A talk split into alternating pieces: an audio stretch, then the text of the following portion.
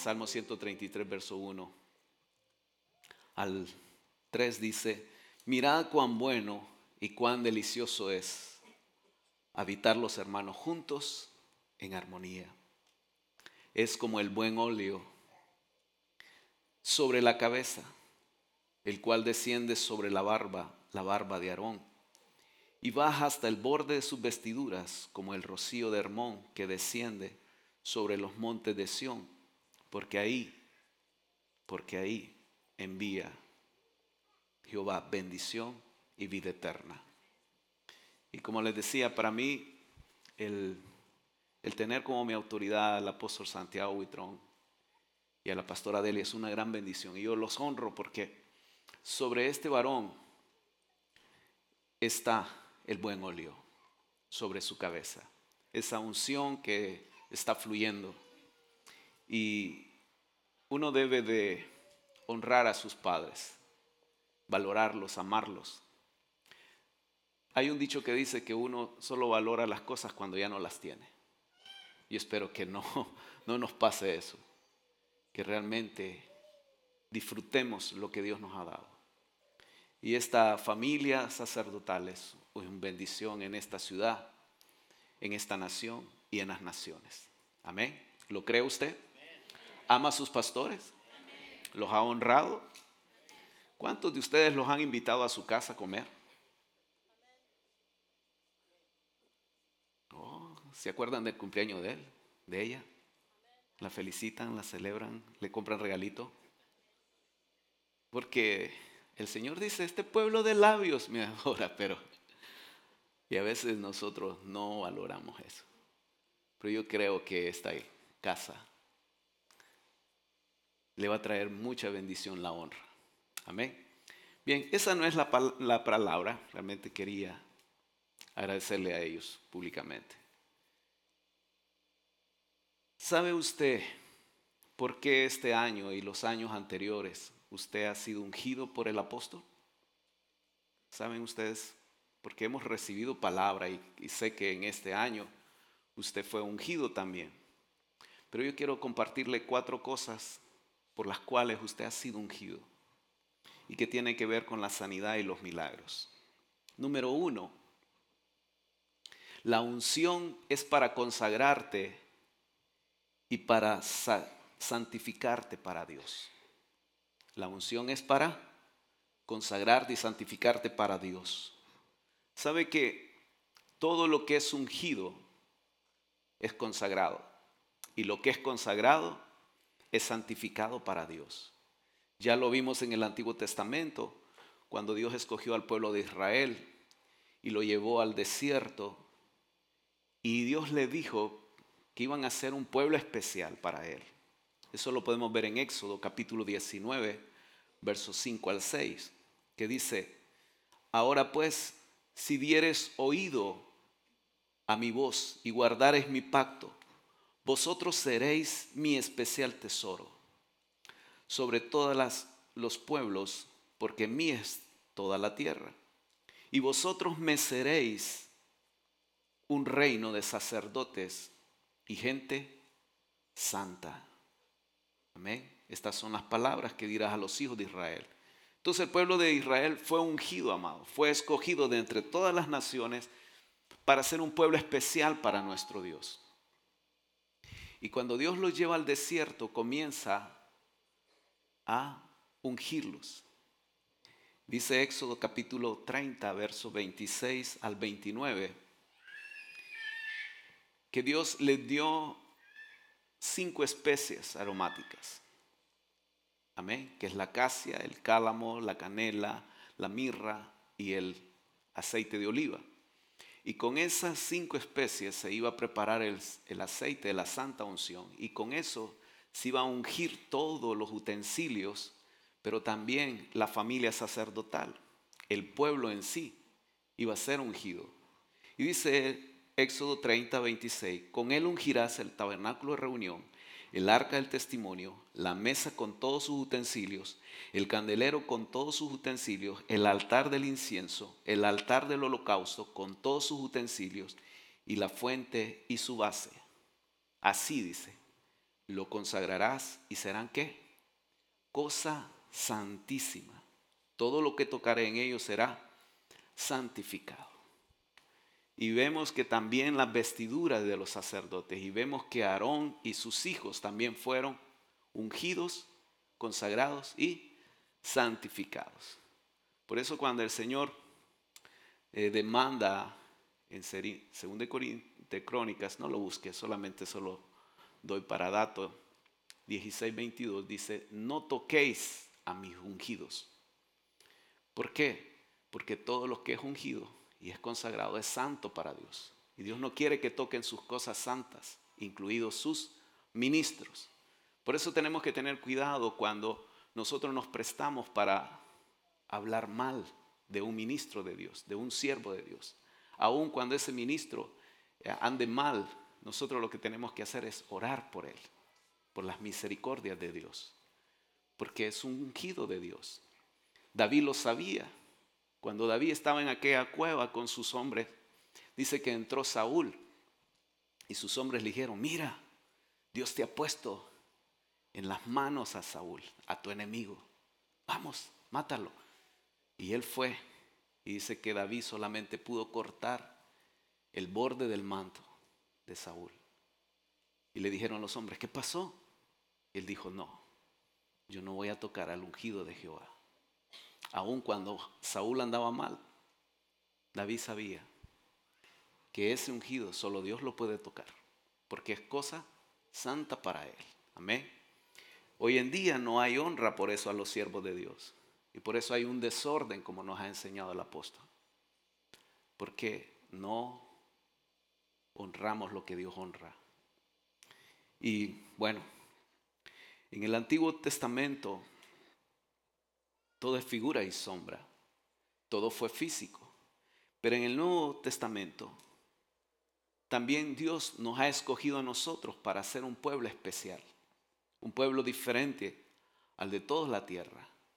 Y cuando nosotros leemos en Primera de Pedro 2.9, que dice, mas vosotros sois linaje escogido, real sacerdocio, nación que, nación santa, pueblo adquirido por Dios para que anunciéis las virtudes de aquel que nos llamó de las tinieblas a su luz admirable. Él nos ha hecho una gente santa, un pueblo santo, una nación santa. Y nos ha ungido por eso. dice en Apocalipsis 1.6 que Él nos ha hecho reyes y sacerdotes para Dios su Padre. Allá en el Apocalipsis 5.10 también dice que Él nos ha hecho reyes y sacerdotes y reinaremos con Él. Y Dios como es un Dios santo, quiere que su pueblo sea santo. Aún Dios cuando estaba en el desierto les decía que el campamento tenía que ser santo, porque Él estaba ahí con ellos. Lo segundo que tienes que saber por qué fuiste ungidos es porque la unción te protege y te sana.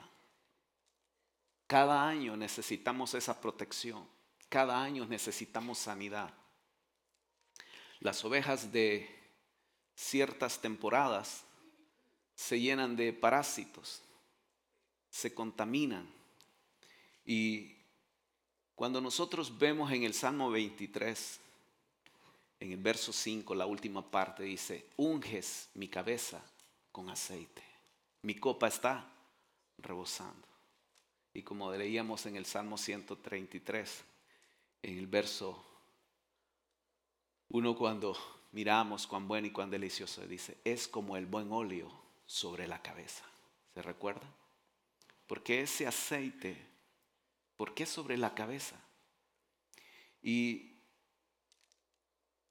cuando Moisés salió de Egipto huyendo del faraón, estuvo en el desierto conviviendo con un señor llamado Jetro, que más adelante llega a ser su suegro. Y Jetro era dueño de muchas ovejas. Sus hijas eran pastoras. Y de hecho, Dios lleva a Moisés al desierto para un entrenamiento con su suegro Jetro, porque él tenía que aprender a ser pastor, porque más adelante le iba a tocar guiar al pueblo de Israel a través del desierto. Cuando nosotros miramos en Éxodo capítulo 3, verso 1, dice, apacentando Moisés las ovejas de Jetro, su suegro, sacerdote de Madián, dice, llevó las ovejas a través del desierto y llegó hasta Oret, monte de Dios. Moisés tuvo que aprender el oficio de pastor, de cuidar las ovejas, porque a él le iba a tocar cruzar ese desierto con el pueblo de Israel. Y un desierto es difícil. En el desierto hay insectos, pero hay una mosca que cuando pica a la oveja le pone unos huevecillos en la cabeza y eso le causa daño. Cuando Dios lleva a Moisés al desierto es porque ahí le va a enseñar muchas cosas acerca del cuidado de las ovejas. Y un pastor de oveja sabe cuando una ovejita está enferma. Esas ovejitas, ah, si no se les unge con aceite su cabeza, esas moscas se, se paran en la cabeza y las pican. Y cuando las pican, ponen unos huevecillos y nace un gusano que se llama tórsalo. Y ese gusano empieza a perforar la cabeza, el cerebro. Y cuando una ovejita siente ese malestar, el dolor, ella corre y se estrella su cabeza contra un árbol, estrella contra una piedra o contra un muro. Cuando el pastor ve que la oveja se está dañando ella, él ya sabe que esa oveja ya tiene que ser sacrificada, porque es mucho el sufrimiento que tiene. Entonces, para prevenir él toma aceite y una por una empieza a ungir la cabeza de esa oveja con aceite. David, que era el dulce cantor de Israel y que era pastor, él conocía ese peligro. Y él escribe el corazón de los salmos, el Salmo 23, cuando dice, unges mi cabeza con aceite. Es porque él se miraba a sí mismo como una oveja y a Dios como su pastor y que ungía su cabeza. ¿Para qué? Para que el enemigo no la dañara. Por esa es la razón que cada año tú tienes que ser ungido. Y cada año el apóstol declara esa unción que está sobre él y que baja por sus barbas hasta el borde de las vestiduras, porque no solo es el liderazgo, sino toda la congregación, desde el más pequeño hasta el mayor. ¿Para qué? Para protegerla. Porque muchos son alcanzados por el enemigo. Y el enemigo ha puesto esos gusanos que provocan resentimiento, que provocan odio, que provocan amargura, que provocan dolor. Y por la murmuración, por la amargura, esa oveja termina yéndose de la congregación y termina destruyéndose a sí mismo. Porque el enemigo anda volando, anda como león rugiente, viendo a quién devorar. Entonces el propósito es que esa unción sobre tu cabeza te proteja de esas temporadas donde el enemigo está asediándonos, para que Él no ponga esos huevecillos de duda, de incredulidad, de murmuración, y que tú te termines alejando de la congregación, de tu rebaño. Sé diligente, dice el Salmo, en conocer el estado de tus ovejas y cuida por tus rebaños. Usted también unge a sus hijos, usted también unge a su hogar. ¿Para qué?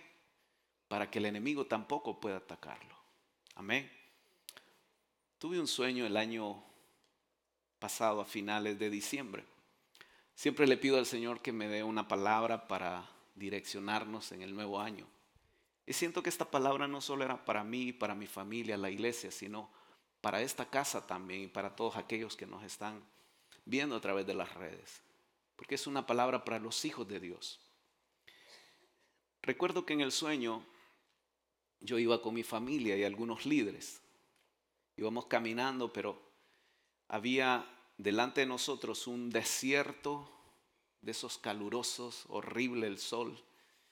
Y yo volteé a ver para el cielo y dije, Señor, qué, qué caluroso este desierto que nos toca cruzar. Y oí la voz del Señor que me dijo, te voy a mandar un mensajero. Y seguí caminando con mi esposa y mis hijos y el liderazgo y llegamos a una gasolinera donde comenzaba el desierto. Y ahí en esa gasolinera había una gran fila de automóviles, gente que estaba llenando sus tanques porque tenían que atravesar ese desierto. Y miré algunos pastores de mi país conocidos ahí que estaban llenando sus tanques, pero también miré gente del crimen organizado, gente mala que también se preparaba para llenar sus tanques. Aquel desierto para mí era como entrar en el 2024 Estábamos a finales del 2023.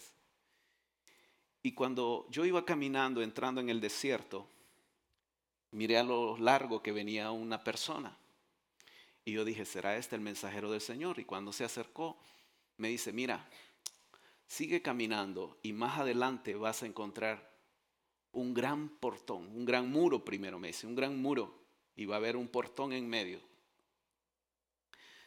Y cuando llegué a, ahí, me dice, cuando llegues ahí, ahí te voy a mandar la clave, porque para entrar, ese portón necesita una clave. Y entonces yo seguí caminando y cuando llegué al, al portón, miré aquel gran portón inmenso y miré que había una pantallita que era así como negra, como digital.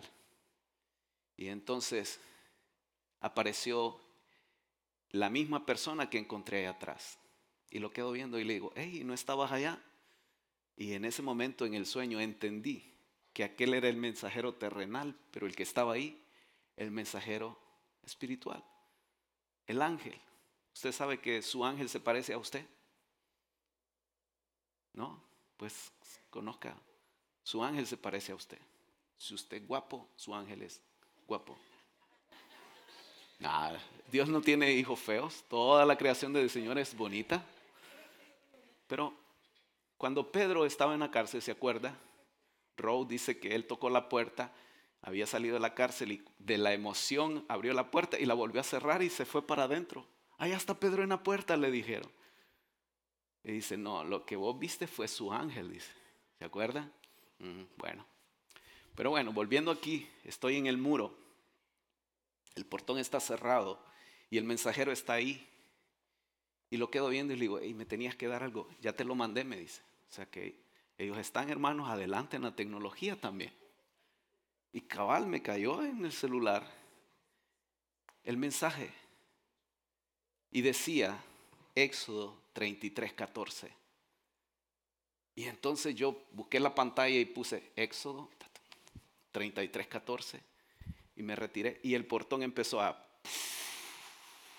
a abrirse y también era una entrada a un desierto. Pero cuando yo entré a ese portón,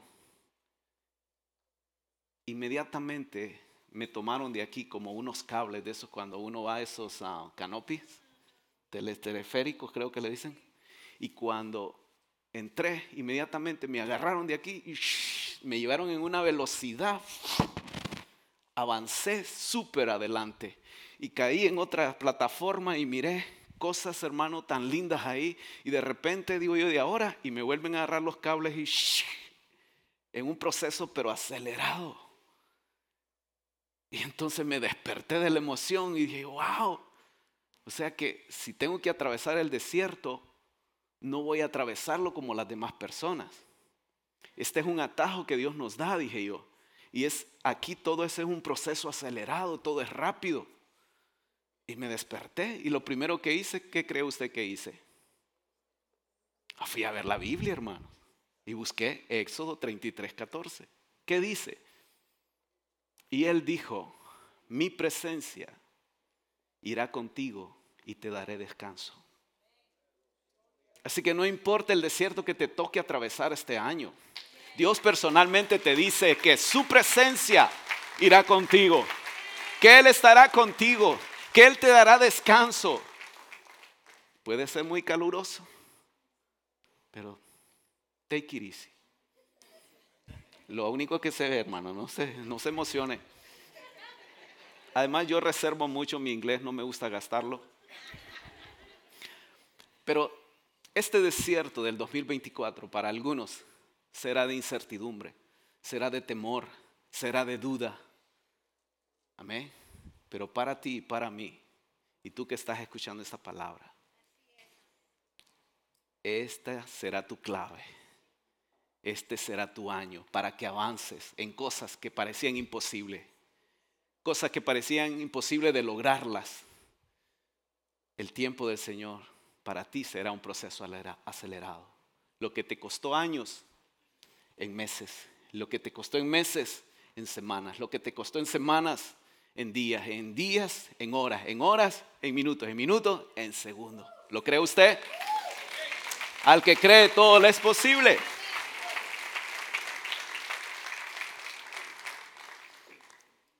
¿En el desierto habrán moscas? Sí, sí hay, porque las moscas ah, no toman mucho líquido. Realmente eh, las moscas requieren de poca agua para hidratarse. En los desiertos suelen haber, porque ellas buscan dónde poner sus larvas, dónde poner esos huevecillos. Y el aceite es un repelente para las moscas. La unción es un repelente para el enemigo. Amén. Por eso la palabra del Señor dice, si hay algo digno, si hay algo bueno, si hay algo santo, en esto que pensad. Amén.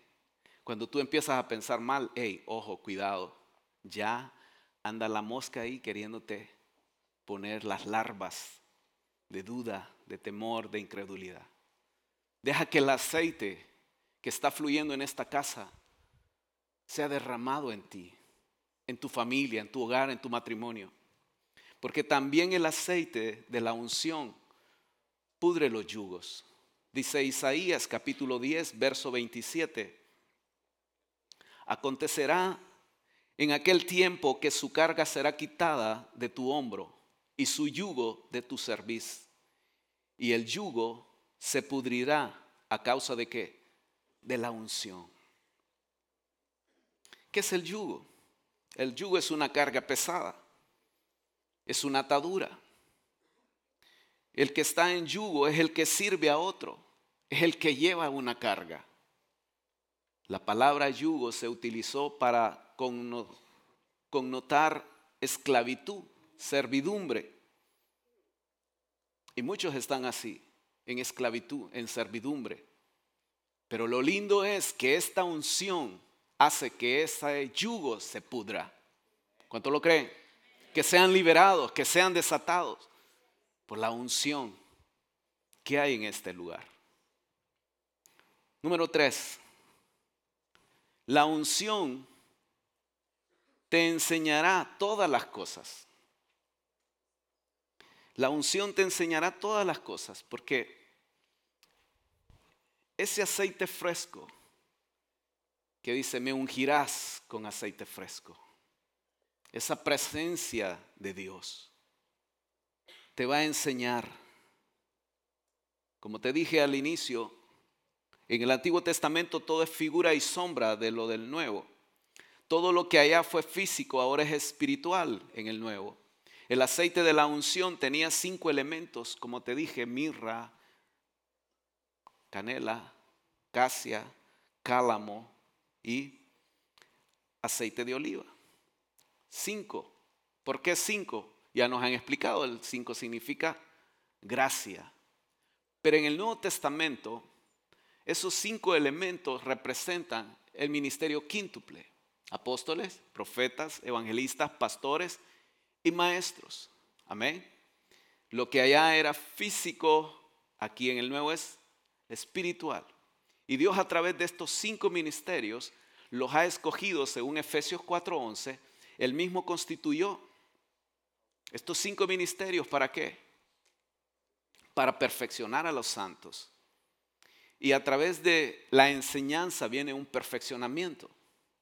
Entonces, estos cinco representan la mano de Dios aquí en la tierra. Y como también hemos leído nosotros que la mano de Dios, como dice primera de Pedro 5:6, humillaos pues bajo la poderosa mano de, de Dios.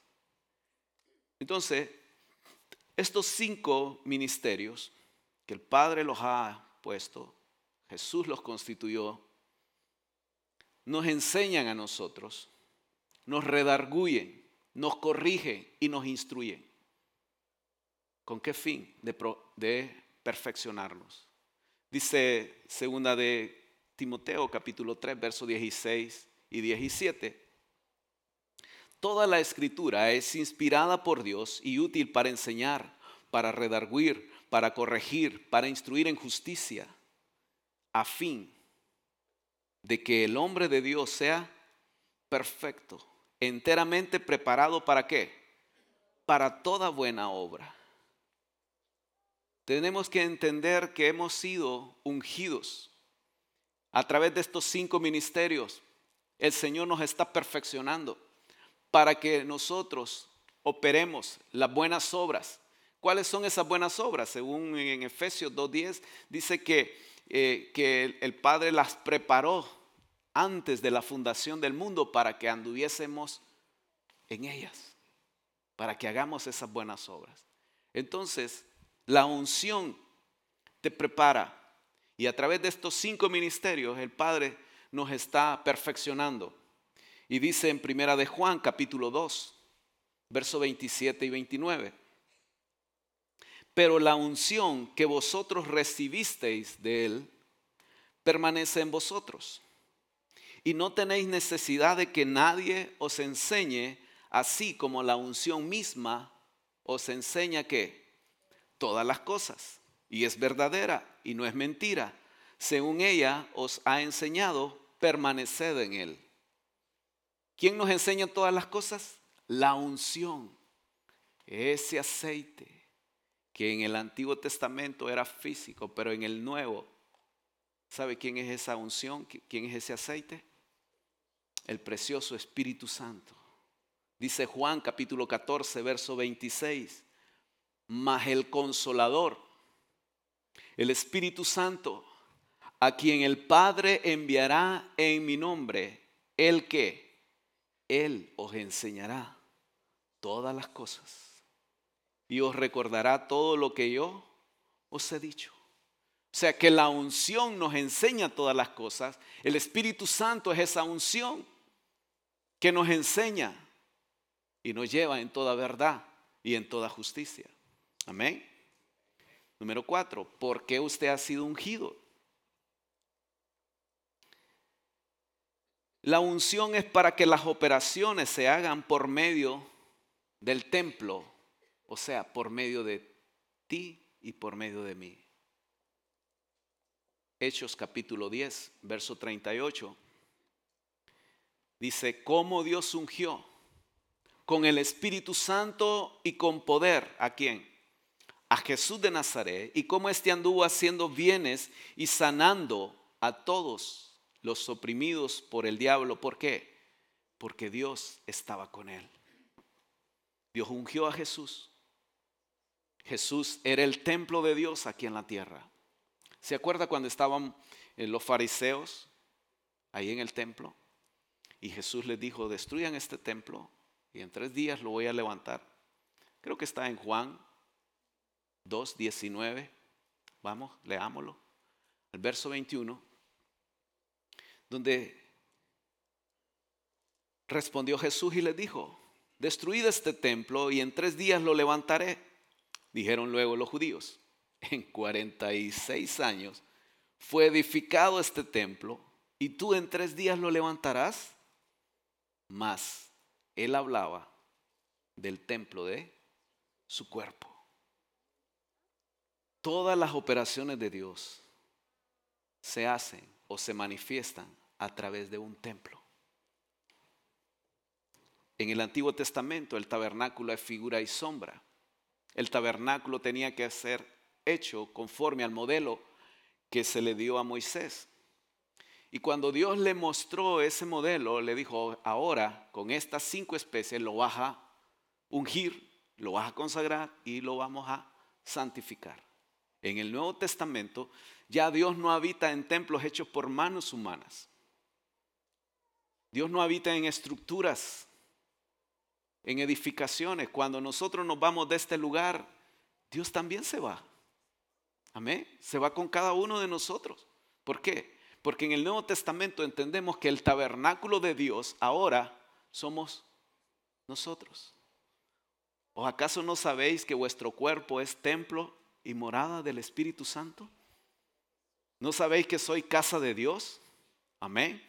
Entonces, en el Nuevo Testamento, cuando Jesús fue bautizado en el Jordán, dice que el Espíritu Santo descendió sobre él. Ahí venía la unción.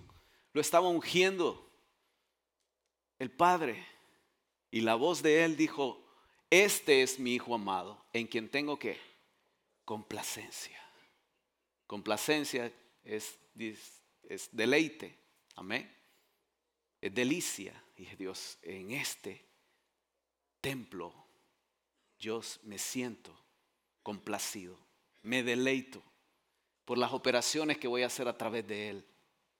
Por eso cuando Él dice en, Isaías 66, cuando dice el cielo es mi trono y la tierra el estrado de mis pies, ¿dónde está pues la casa?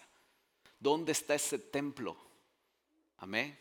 Porque no es un templo, hermano, de estructura, es este cuerpo que es la morada del Dios vivo. Por tanto, usted ha sido ungido y si ha sido ungido, usted ha sido apartado, consagrado. ¿Para qué? Para ser santificado por Dios, porque por medio de usted Dios va a hacer sus operaciones. Por eso Jesús en Lucas 4, 18 al 19, cuando él llega a la sinagoga, él abre el libro de Isaías y lee, el Espíritu del Señor está sobre mí, por cuanto me ha ungido para dar buenas nuevas a los pobres me ha enviado a sanar a los quebrantados de corazón, a pregonar libertad a los cautivos y vista a los ciegos, a poner en libertad a los oprimidos y a predicar el año agradable del Señor. Qué lindo. Jesús se sienta, cierra el libro y todos voltean a ver a Jesús. Y Jesús dijo, hoy se ha cumplido esta palabra delante de vosotros. Y todos empezaron a hablar bien. Amén. Pero de repente dijo, ustedes van a decir, ¿y por qué no haces esos milagros en tu tierra? Amén. Y empezaron a llenarse de ira, dice. Tanto que agarraron a Jesús y lo llevaron a, a lo alto de un monte para despeñarlo. Pero él pasó en medio de ellos. Yo eh, como que iba en una autopista yo manejando y metía aquel frenazo. Le digo, Señor, un momento, no entendí aquí. ¿Por qué esta gente primero está feliz de recibir a Jesús y dice, wow, qué palabra la que ha hablado? Están todos dándole a Él plestesía, honor, y de repente entra un odio en ellos. Un odio tan grande que quieren matarlo y lo agarran y lo llevan a la cúspida de un monte para lanzarlo. Y dije, ¿qué pasó ahí? Y me dice, sigue leyendo. Y vas a ver en el versículo, creo que es 31, 33, que dice que él llegó a Capernaum, entró a la sinagoga y volvió a abrir el libro. Y cuando él está ahí, dice que una persona, un hombre con un espíritu inmundo, clamó, ah, ya sé quién eres. Eres el santo de Dios. Y ojo, oigan esto, dice, ¿has venido a destruirnos? Y Jesús le dijo al espíritu, calla y sal de él. Y dice que hizo un show ahí, pero salió. Y me dijo el Señor, ahí está tu respuesta. Allá todos estaban tranquilitos, pero apenas Jesús le dijo, hoy se ha cumplido esta escritura delante de vosotros. Los demonios que había en la gente empezaron a a escandalizarse y dije, hey, este es el que viene a destruirnos. Este es el que viene a atarnos, este es el que viene a desalojarnos de aquí, porque dice la palabra que para esto apareció el Hijo de Dios, para deshacer las obras del diablo. Y entonces todos quisieron destruirlo. Amén. Pero este templo ya estaba consagrado. Este templo estaba listo para las operaciones. Y Dios mismo empezó a echar fuera los demonios. Ahora, mire lo que dice eh, Mateo capítulo 4, verso 23 y 24. Y recorrió Jesús toda Galilea, enseñando en las sinagogas de ellos y predicando el evangelio del reino y sanando toda enfermedad y toda dolencia en el pueblo. Y se difundió su fama por toda Siria y le trajeron todos los que tenían dolencias, los afligidos por diversas enfermedades y tormentos, los endemoniados, lunáticos y paralíticos, y los sanó. Jesús comenzó las operaciones. Donde él iba, el reino de Dios se manifestaba. Porque el templo estaba habilitado para señales y maravillas, para sanidades, para libertades, para salvación, para bendición. Él iba por todas las regiones y donde él entraba, siempre se manifestaban los demonios. La, gente estaba oprimida, por eso Dios ungió con el Espíritu Santo y con poder a Jesús de Nazaret. Y cómo éste anduvo haciendo bienes a los hombres y sanando a los oprimidos por quién? Por el diablo. Hoy en día el diablo sigue oprimiendo a la humanidad. El diablo sigue sometiendo con enfermedades, con locuras, con ataduras. Y la creación está gimiendo. No la manifestación de los cristianos, de los evangélicos, de los protestantes, de los mormones, de los testigos de Jehová. La creación está gimiendo la manifestación de los hijos de Dios. Los templos vivientes, los templos que están llenos del Dios vivo. Las operaciones de Dios se están haciendo por medio de sus hijos. Este es mi Hijo amado, en quien tengo complacencia. ¿Eres tú el Hijo amado de Dios? ¿Eres tú la hija amada de Dios? ¿O eres un simple cristiano que camina la Biblia debajo del brazo? Pero que en el trabajo, en la casa y donde estás, no manifiesta que realmente eres hijo de Dios. Porque hoy en día la palabra cristiano es un apodo también, una palabra de moda. Todo el mundo se dice que es cristiano. Pero hijo son los que han sido ungidos, consagrados y santificados para Él. El mundo está esperando que estos templos vivientes se manifiesten.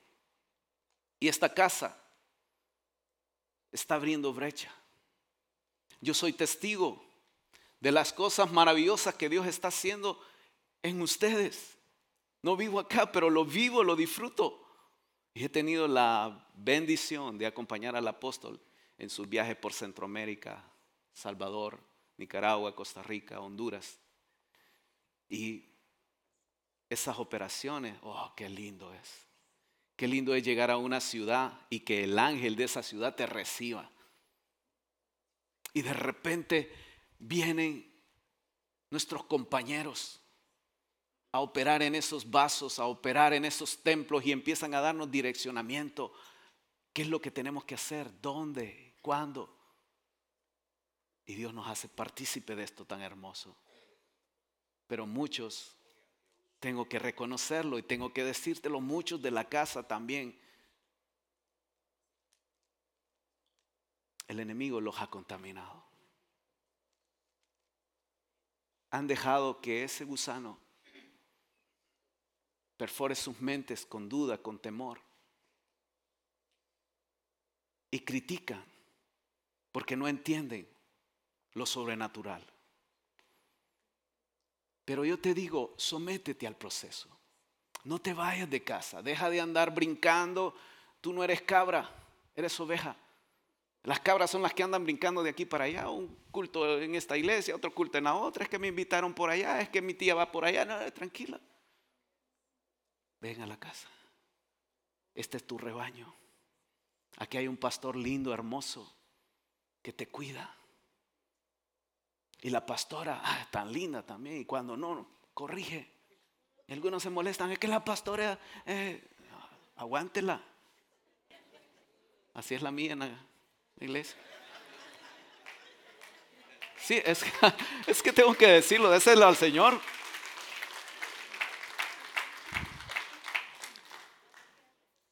En la iglesia dicen esto, ay, es que el pastor es tan lindo. El pastor lo abraza a uno, el pastor lo consiente. Ay, pero la pastora, ay, la pastora. Y yo les digo, es verdad, hasta a mí me...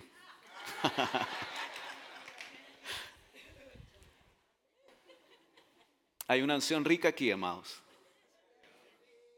Y esta iglesia es punta de lanza. No solo para esta nación, sino para las naciones. Y lo que el Señor me dijo, hey, diles que pronto muchos van a empezar a salir a, a otras naciones, a otros lugares que ni se imaginan. Pero tienen que estar, ¿qué? En el orden, alineados. El tiempo de avivamiento está cerca, amados. Y ustedes son los por decirlo así, las primicias del Señor en esto. Esto no se negocia con nada. Tú que eres profeta, alíñate, levántate. Deja de estar ahí poniendo excusas. Ay, es que la oración, hay que ir al monte, hay que ir al campamento. Y aquel hombre encontró un campo, dice, un tesoro. Y lo volvió a esconder. Y se fue y vendió todo lo que tenía. ¿Por qué? Porque vino a comprar aquel campo. Nada en este mundo decía Sarita en el canto, nada de este mundo se puede comparar con el Señor. Si lo tienes a Él, lo tienes todo. Amén. Si lo tienes a Él, lo tienes todo.